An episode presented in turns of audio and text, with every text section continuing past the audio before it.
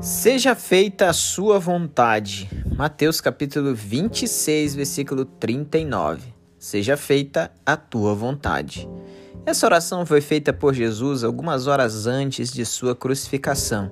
Jesus sabia exatamente o que ia acontecer, mas ele não orou simplesmente assim: Pai, afasta de mim esse cálice. Ele sabia que o cálice queria beber era de dor e sofrimento, abandono e humilhação, desprezo e traição. Mas sabia também que se ele não bebesse deste cálice, nós não poderíamos ter uma vida com o Pai. Não poderíamos ter uma chance de reconciliação, pois os nossos pecados nos separam de Deus. Então ele decidiu me amar e te amar, me perdoar e te perdoar.